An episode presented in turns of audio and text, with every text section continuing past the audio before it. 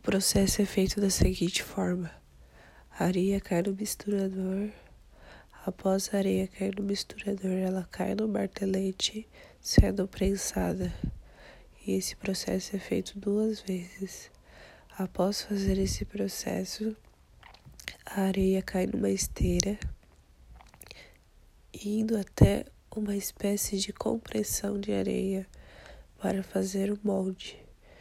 Após ela ser compressada, ela recebe um filtro.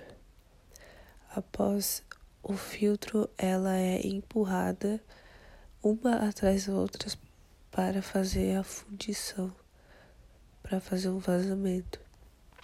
Após fazer o vazamento e a peça já estiver seca ou semi-seca, ela é colocada numa máquina onde separa a areia da peça.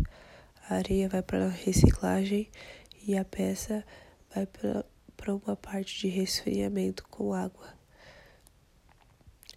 Após esse resfriamento, a peça é mandada para quebra de canais e usinagem.